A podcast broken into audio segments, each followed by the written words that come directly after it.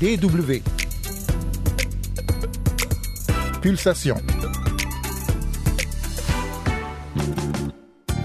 Le surf n'est pas la spécialité du Sénégal et pourtant Dakar est un site apprécié des adeptes de ce sport. Pape Diouf fabrique des planches de surf lui-même dans son atelier sur la plage et ce avec succès. Nous irons à sa rencontre avant de parler de Ulrike Meinhof et Fatoumata Diawara dans Coup de projecteur. Mais nous commençons comme d'habitude avec le mot du jour, Europe. Bonjour et bienvenue à toutes et à tous. C'est Yann Durand au micro, c'est Pulsation et c'est parti.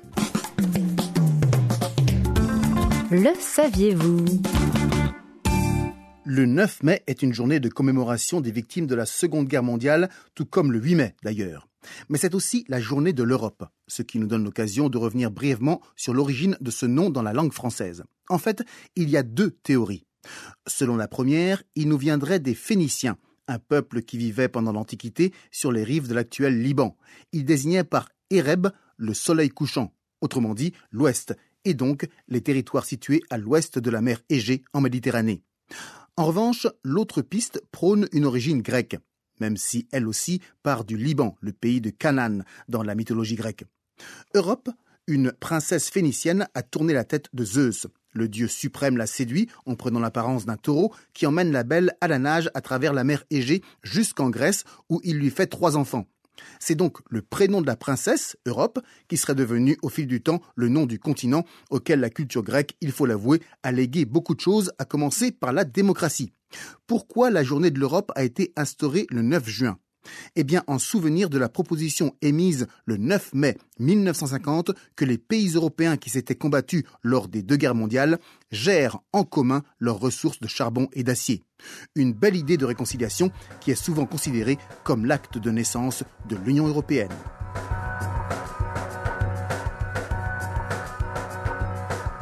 pour illustrer le mot du jour une artiste grecque dans. Une fois n'est pas coutume. Christy Stasinopoulou dans Trans Europe Van.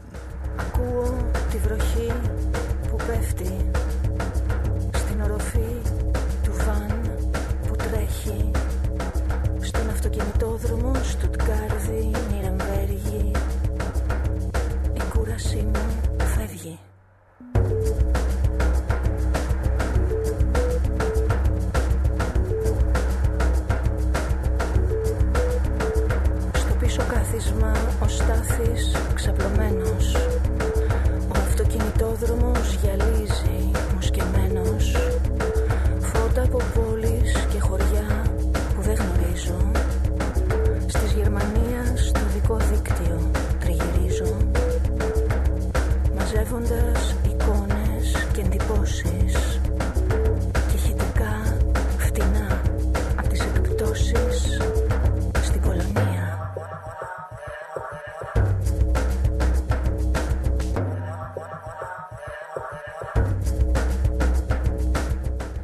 écoutez la DW, c'est Pulsation, le magazine Jeune et Culture. Nous allons à présent sur le continent africain, tout à l'ouest, au Sénégal, dont la côte atlantique fait des vagues, au premier sens du terme. Dans une petite cabane en bord de mer, à Dakar, la capitale du Sénégal, Pape Diouf passe des heures sur chaque planche de surf qu'il fabrique, façonnant sa surface en mousse à l'aide d'une raboteuse électrique pour créer la courbe parfaite.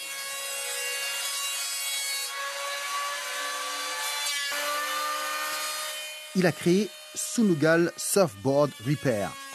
Sunugal, l'expression de la langue Wolof à l'origine du nom du pays en français, le Sénégal. Autrement dit, son entreprise s'appelle en français Réparation de planches de surf du Sénégal. Pape a lancé l'affaire avec seulement 5000 euros et deux planches. Depuis, l'entreprise est devenue florissante et ses planches sont louées par les surfeurs qui en apprécient la qualité. J'ai commencé de rien. Au début, c'était juste un espace qu'on m'a prêté.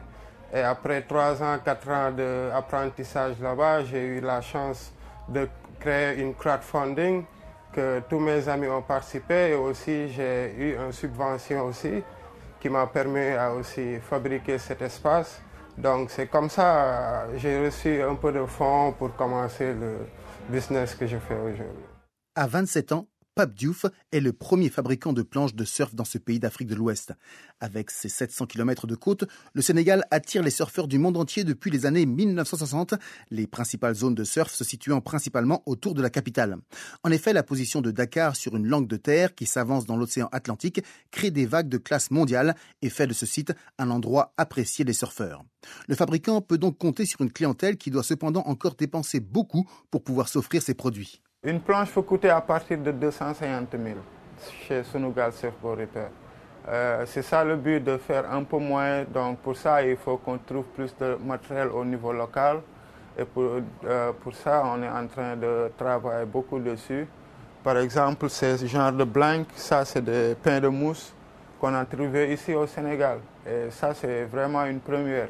Ça n'existait pas avant.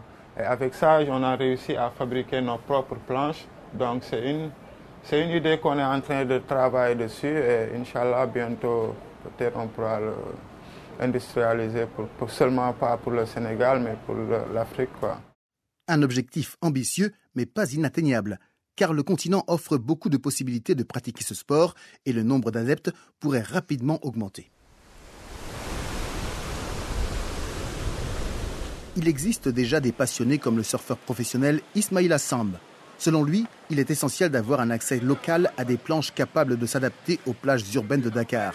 Or, celle avec laquelle il vient de surfer et qui a été façonnée par Pape Diouf, de Sunugal Surfboard Repair, semble le satisfaire à tout point de vue.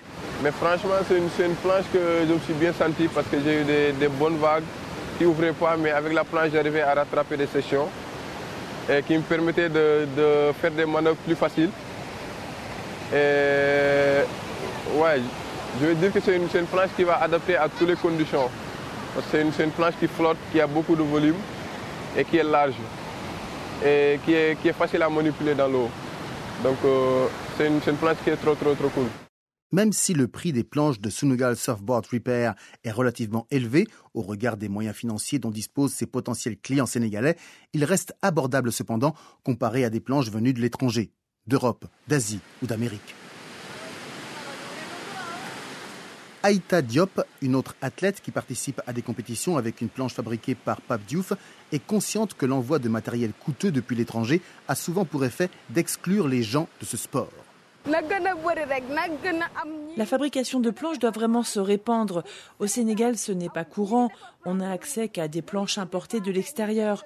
Heureusement qu'il y a déjà quelqu'un qui les fabrique ici, mais il faut qu'il y en ait d'autres pour que nous puissions montrer que nous sommes capables de faire de bonnes planches avec une bonne qualité de glisse grâce à de bonnes dimensions un label africain de la planche de surf qui puisse satisfaire les besoins des amateurs de ce sport en Afrique, mais aussi d'autres continents. C'est ce que tente de réaliser Pape Diouf, dont le rêve est de voir des gens utiliser ces planches de surf pour surfer sur les vagues dans le monde entier. Inch'Allah, j'espère bien.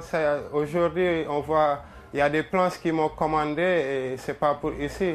Ils vont le sortir d'Afrique et ça, ça me fait plaisir. Donc, c'est juste le début. Inch'Allah, demain, Espérons qu'on verra les planches de Sunugal Surfboard partout dans le monde, là où il y a des vagues. Profitez. Les témoignages ont été recueillis par l'agence Reuters. Coup de projecteur. Le 9 mai 1976, il y a 47 ans jour pour jour, s'éteignait l'une des plus grandes figures du terrorisme d'extrême gauche en Allemagne, Ulrike Marie Meinhof. D'abord journaliste pour la revue Concrète, dont elle a épousé le directeur à l'âge de 21 ans, est devenue l'une des leaders de la fraction armée rouge, la RAF. Elle avait auparavant été de tous les combats, contre le réarmement de l'Allemagne, contre l'armement nucléaire, elle intègre le Parti communiste allemand, encore illégal à l'époque, en 1958 et se radicalise progressivement pour entrer dans la lutte armée avec la RAF qui culmine en 1972. Au mois de mai de cette année-là, six attentats sont commis en Allemagne par le groupe Bader Meinhof, faisant de nombreux morts et blessés. Elle est arrêtée à la suite d'une dénonciation le mois suivant et écope de huit ans de prison en 1974, peine dont elle ne purgera même pas deux ans puisqu'elle met fin à ses jours. Elle est retrouvée en effet pendue dans sa cellule le 9 mai 1976. L'enquête conclut officiellement à un suicide.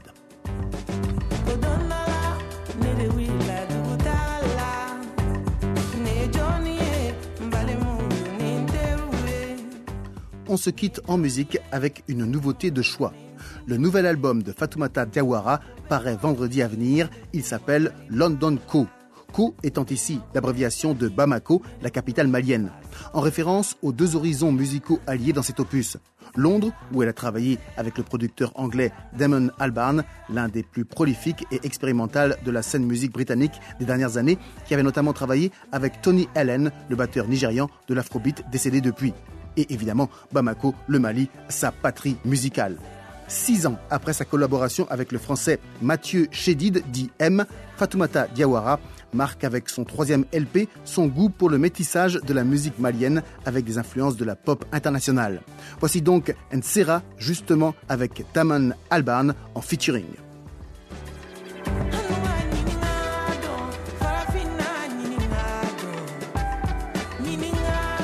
C'est la fin de cette édition de Pulsation disponible à la réécoute sur dw.com/français. Bonne continuation et à bientôt. Salut.